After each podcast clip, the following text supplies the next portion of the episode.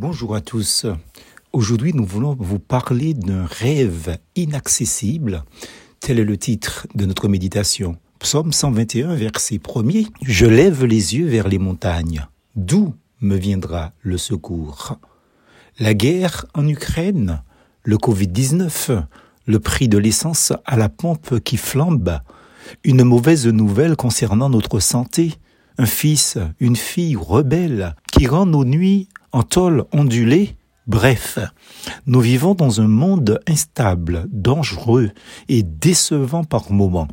De fait, nous comprenons ce désir grandissant au plus profond du cœur des hommes, cette envie de s'évader, de disparaître de la circulation, du quotidien des uns et des autres, et même de notre propre quotidien, de fuir les problèmes, et sans aucun doute de fuir certaines présences que nous estimons toxiques en s'élevant haut très haut au-dessus de toutes ces choses qui nous empoisonnent l'existence.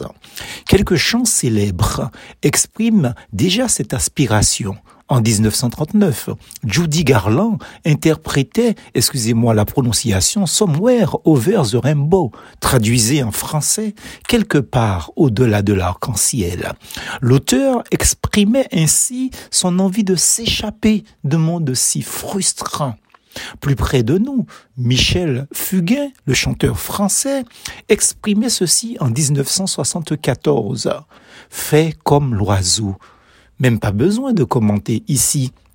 Quant à Henri Salvador, un peu plus récent, en 2003, il interprétait ce titre suivant. J'ai tant rêvé de pouvoir voler au-delà du soleil.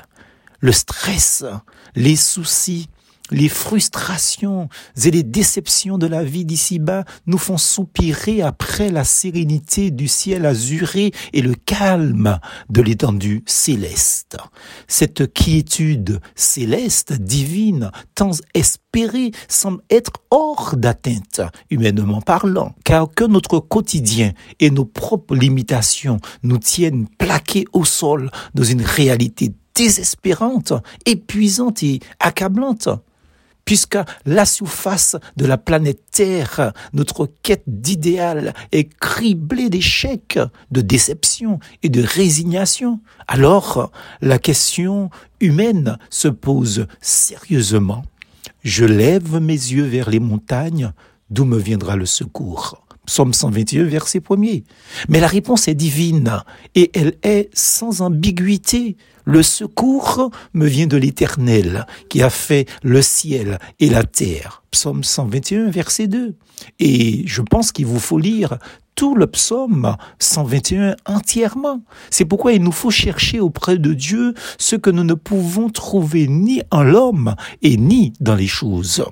Pour nous secourir, Dieu s'est fait homme en Jésus-Christ. Nul besoin d'attraper le ciel. Jésus-Christ nous offre le ciel.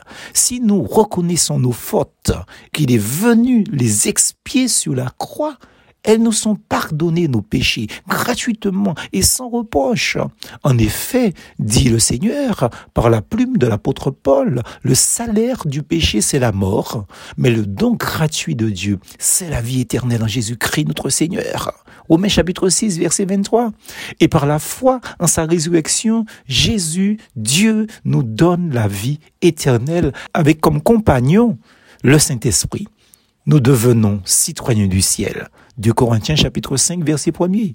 Le rêve est donc accessible. Croyez en Dieu. Plus force en Jésus.